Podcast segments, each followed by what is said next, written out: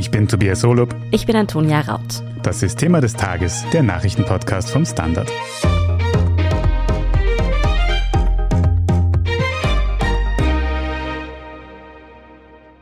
In der österreichischen Politik geht zuweilen ja wild zu. Jetzt haben wir dafür auch den wissenschaftlichen Beweis. In einer Studie ließ das Finanzministerium unter anderem abfragen, welche Tiere die Befragten mit Politikerinnen und Politikern assoziieren. Durchgeführt wurde diese Studie von der Meinungsforscherin Sabine B. Die ist vielen von Ihnen bestimmt bereits aus der Inseraten- und Umfragenaffäre ein Begriff. Sie wird dort ja als Beschuldigte geführt. Ja, wer in dieser Studie mit einem Affen und wer mit einer Ratte verglichen wurde, wie üblich solche Studien sind und wieso das Finanzministerium über 150.000 Euro dafür bezahlte, das erklären heute Wirtschaftsredakteurin Renate Graber und ihr Kollege Fabian Schmidt aus dem Innenpolitikressort. Bevor wir etwas genauer auf diese Studie eingehen, Renate, wer hat die denn eigentlich in Auftrag gegeben? In Auftrag gegeben hat diese Studie das Finanzministerium, wobei auch das Thema der Ermittlungen ist. Die Wirtschafts- und Korruptionsstaatsanwaltschaft ermittelt ja in diesem Zusammenhang, wobei ich gleich vorweg schicken möchte, dass für alle die Unschuldsvermutung gilt und bisher auch alle Beschuldigten die Vorwürfe zurückgewiesen haben, jedenfalls unseres Wissens nach. Die Frage ist eben, nachdem in diesen Studien auch sehr viel für die ÖVP, für die Kurzgruppe abgefragt wurde, ob nicht vielleicht auch die ÖVP das in Wirklichkeit in Auftrag gegeben hat oder Teile der ÖVP. Das ist aber im Unklaren. Grundsätzlich hat es das Finanzministerium in Auftrag gegeben. Drum ist es jetzt auch veröffentlicht worden auf dieser Seite des Finanzministeriums. Dann mal die wichtigste Frage. Um was geht es in diesen Studien? Könnt ihr uns ein paar Beispiele aufzählen? Ja, also es gibt viele Studien, die relativ seriös wirken. Also wurde gestern ein ganzer Schwall von Studien veröffentlicht, aber die Hauptaufmerksamkeit liegt natürlich auf der Studie zu Wirtschafts- und Budgetpolitik, wo man unerwarteterweise ähm, viele Tiervergleiche findet, wo die Meinungsforscherin Sabine B. die Leute gefragt hat, mit welchen verschiedenen Tieren sie Politiker assoziieren oder mit welchen Automarken, Parteien. Und es gibt auch eine Familienaufstellung und wenn man sich das so durchliest und bedenkt, dass das mit Steuergeld finanziert wurde, dann ist das schon sehr, sehr merkwürdig. Zu dieser konkreten Studie ist noch zu sagen, also Ergebnisse der qualitativen Studie zur Wirtschafts- und Budgetpolitik ist dieser Teil. Und da geht es darum, da wurde abgefragt, also außer den von Fabian bereits erwähnten Seltsamkeiten, die Einstellung von Unternehmern, von leitenden Angestellten, aber auch von Leuten, die EPUs haben, also Ein-Personen-Unternehmen, zu wirtschaftlichen und Arbeitsthemen, die die Regierung macht. Und diese Seiten in der Studie, die Studie hat insgesamt 95 Seiten und die Tiervergleiche und die anderen Vergleiche sind jetzt nicht der Großteil davon, das muss man auch sagen. Die Unternehmer wurden zum Beispiel auch gefragt, worauf man stolz sein kann, welche Sorgen sie haben, Sorgen der Freiberufler und ähnliches. Das ist der Rahmen für diese Studie. Trotzdem müssen wir jetzt kurz mal nachfragen, wer ist denn jetzt welches Tier? Genau, also Christian Kern kommt als erster vor in dieser Studie, er war damals Kanzler und SPÖ-Vorsitzender und er war laut Befragten ein eitler Pfau, weil er sehr auf sein Aussehen achtet und wie ein Wichtigtuer wirkt, aber auch ein Fuchs, da er schlau ist und doch etwas hinterhältig. Und so geht es dann weiter und weiter.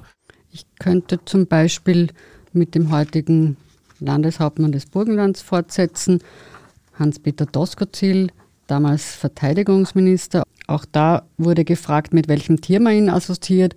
Da wurde zum Beispiel genannt der Schäferhund, Zitat, ein treues Tier, das aber auch scharf werden kann. Oder ein Wildschwein oder Eber passt zu seinem Aussehen. Also ich distanziere mich von diesen Zuschreibungen, muss ich gleich dazu sagen. Ein Bulle kann seinen Willen durchsetzen.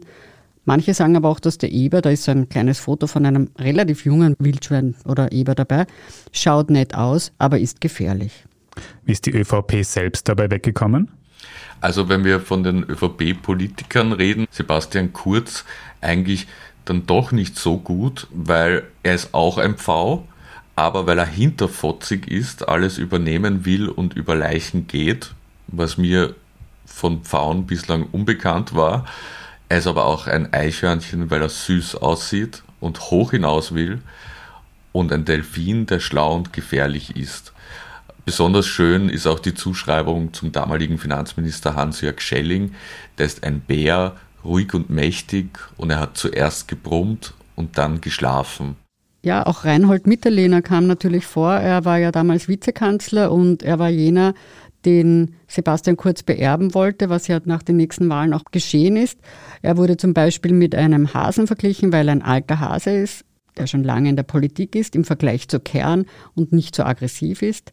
Er wurde aber auch als Maulwurf bezeichnet, versteckt sich immer und als Affe, der versucht, im Rudel einen Platz zu finden. Also durchaus sehr divergierende Beschreibungen. Keine besonders hohe Meinung hatten die Befragten von Heinz-Christian Strache. Den nannten sie eine Schlange, weil er falsch sei, eine Klapperschlange, die laut und giftig sei und auch eine Ratte, die im Mist von anderen wühlt. Also nicht besonders positiv.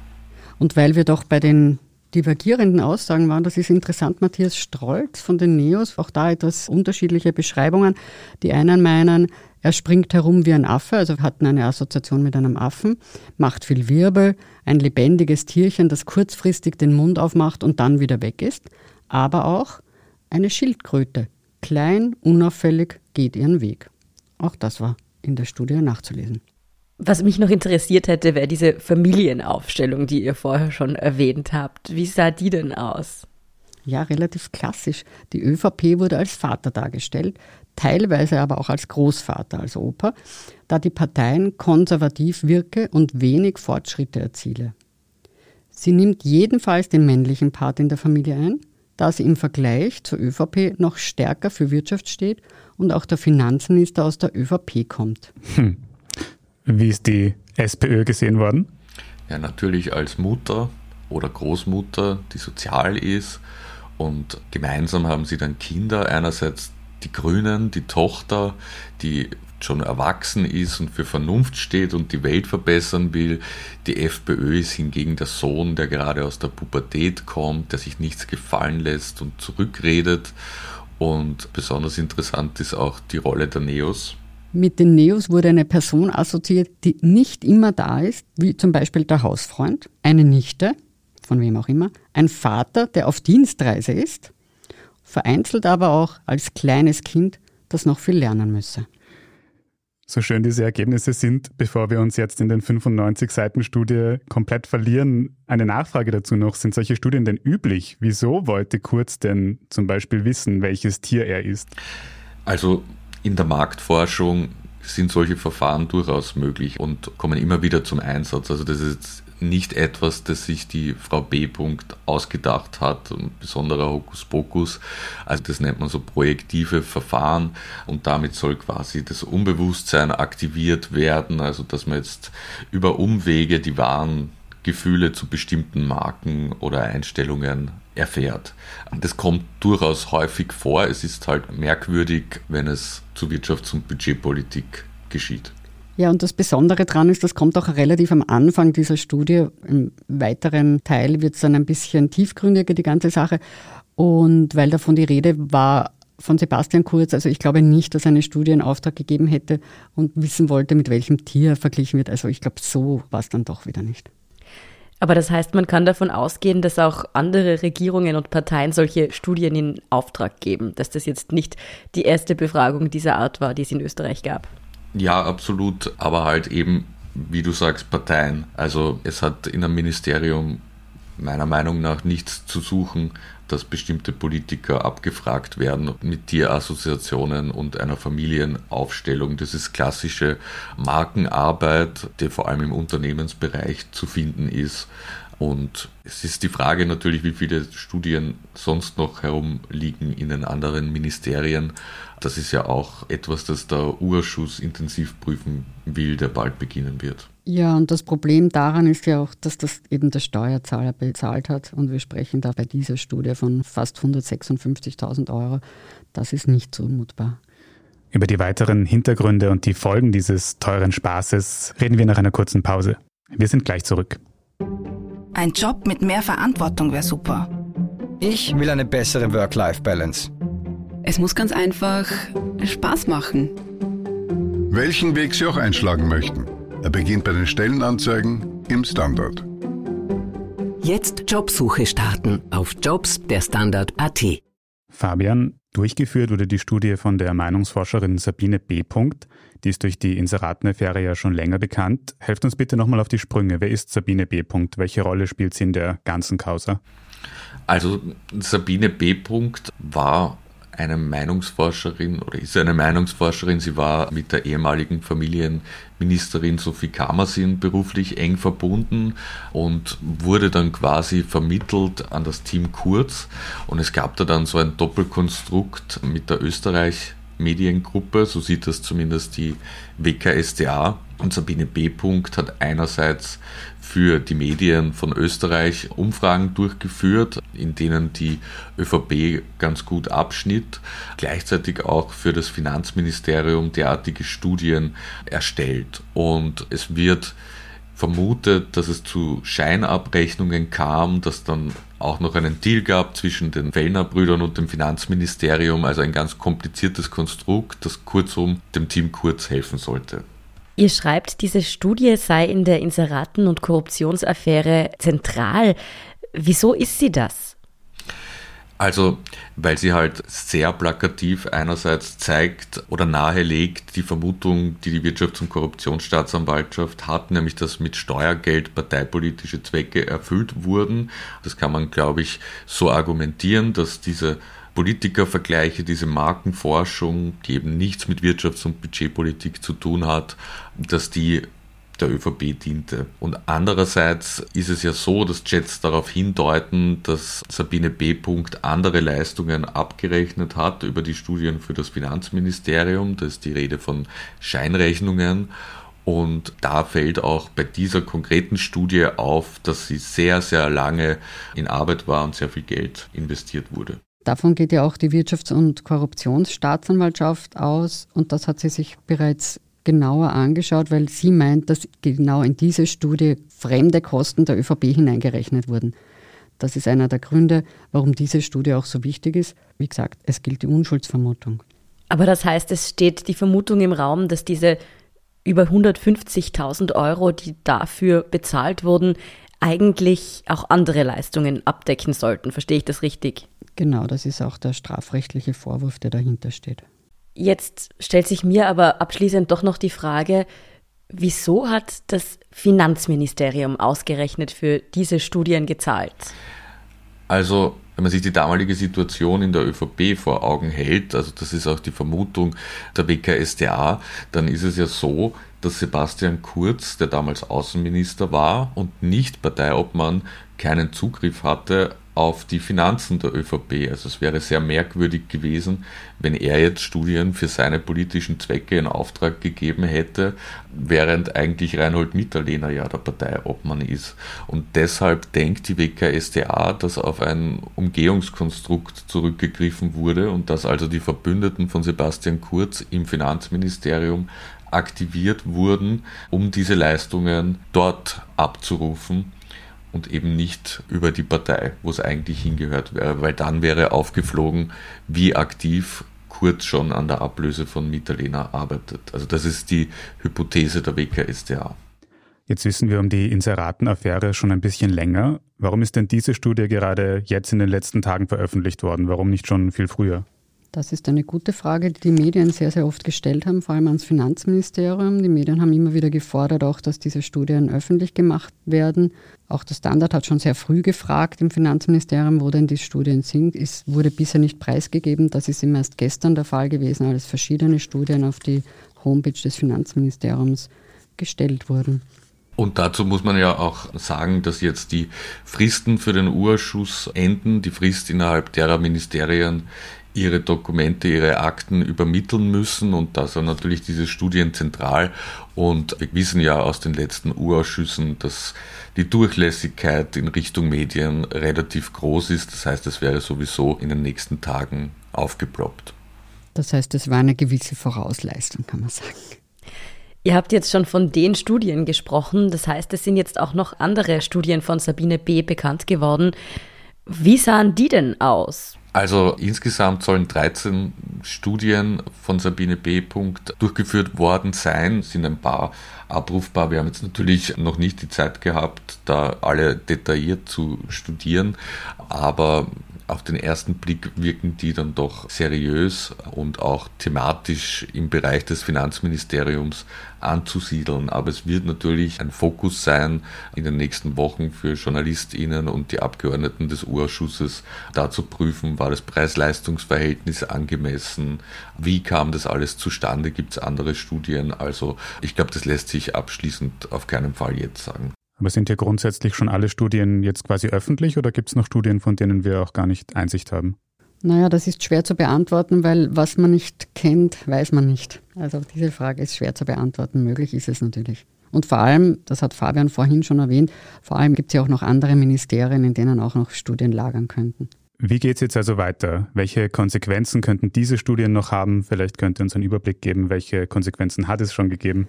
Ja, also die erste Folge hatte sie schon. Die Finanzprokuratur, also die Anwältin und Beraterin der Republik Österreich, hat eine Untersuchung durchgeführt, hat die interne Revision im Finanzministerium beauftragt, diese Studien zu untersuchen und so weiter, die Dokumentation zu prüfen, um sich einmal ein Bild zu machen quasi. Jetzt, da diese Studien bekannt sind, ist die Finanzprokuratur offensichtlich beauftragt, das alles im Detail zu prüfen. Und letztlich geht es um die Frage, wer hat für diese Studien bezahlt waren die ihr Geld wert und wenn es einen Schaden gegeben hat, wer ist denn jetzt zuständig, diesen Schaden wieder gut zu machen? Das heißt schlicht und einfach, wer muss das zahlen? Das ist aber, weil eben sehr viele Spieler unterwegs sind, schwierig auseinanderzuklamüsern und das ist einmal die zivilrechtliche Schadenersatzfrage sozusagen. Parallel dazu läuft natürlich das Verfahren, das Ermittlungsverfahren vor der Wirtschafts- und Korruptionsstaatsanwaltschaft. Und ich würde sagen, wenn man einen Schritt zurückgeht, ist diese ganze Affäre natürlich ein sehr gutes Argument für Informationsfreiheit und die Abschaffung des Amtsgeheimnisses, weil man kann sogar in den Raum stellen, dass sich dann Beamte im Vorhinein besser überlegen, welche Dinge eigentlich mit Steuergeld bezahlt werden können, wenn klar ist, dass es dann abrufbar ist und für alle zugänglich. Und es gibt ja auch gute Argumente dafür, dass eigentlich alle Studien, die mit Steuergeld, mit unserem Geld also durchgeführt werden, für die Öffentlichkeit zugänglich sind. Ihr habt bereits erwähnt, dass natürlich die Ermittlungen in dieser Causa weiterlaufen. Allerdings, Fabian hat es schon mehrmals angesprochen, kommt jetzt ja auch ein Untersuchungsausschuss, der sich damit befassen wird. Welche Rolle kommt diesem denn dann zu? Ja, der Untersuchungsausschuss lässt sich alle möglichen Unterlagen und Dokumente liefern. Und dort wird natürlich haarklein zerlegt werden, welche Studien wer in Auftrag gegeben hat, wem sie zugute gekommen sind. Also dort wird man sehr viele Details herausfinden können. Und der Untersuchungsausschuss hat ja auch in der speziellen Konstellation einen Vorteil gegenüber den Ermittlern, weil die natürlich zur Sicherstellung etc. einen begründeten Verdacht brauchen. Also die können jetzt nicht einfach Hausdurchsuchungen in allen Ministerien durchführen, um dort nach Studien zu suchen. Und der Urschuss kann hingegen politisch begründet natürlich alle Ministerien auffordern, weil das ja sein ureigener Zweck ist, dazu Dokumente zu liefern. Das heißt, das wird wahrscheinlich wieder ein interessantes Zusammenspiel auch zwischen Urschuss und strafrechtlichen Ermittlungen werden. Dürfte also noch ein ziemlich aufschlussreiches Frühjahr werden mit diesem Untersuchungsausschuss. Wir sind gespannt. Vielen Dank für diese Analyse, Renate Graber und Fabian Schmidt. Sehr gern. Sehr gern. Wir sind gleich zurück.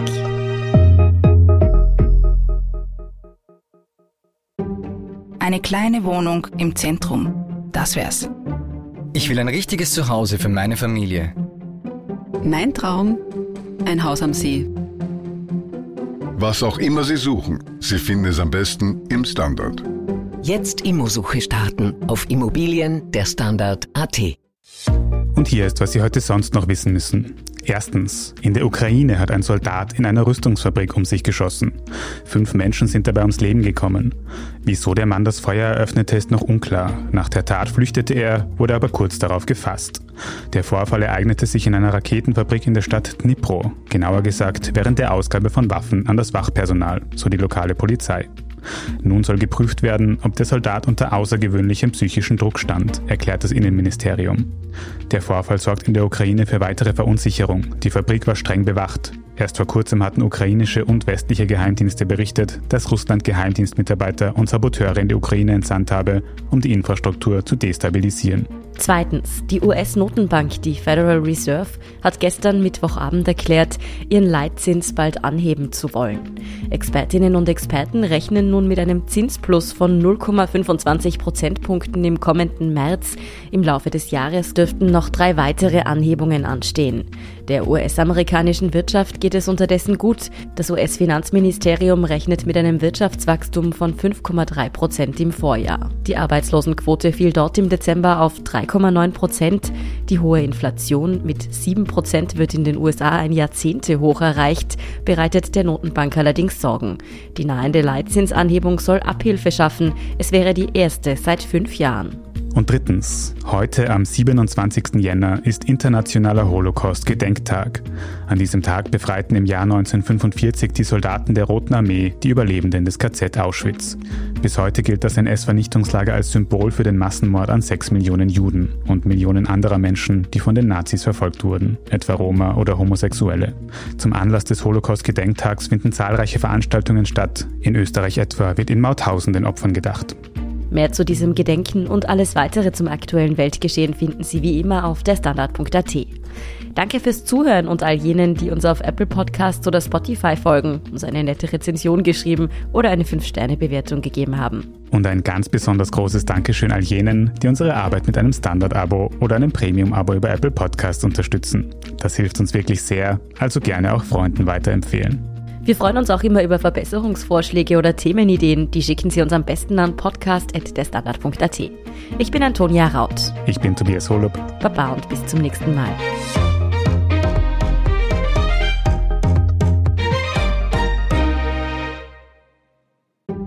Ein Job mit mehr Verantwortung wäre super.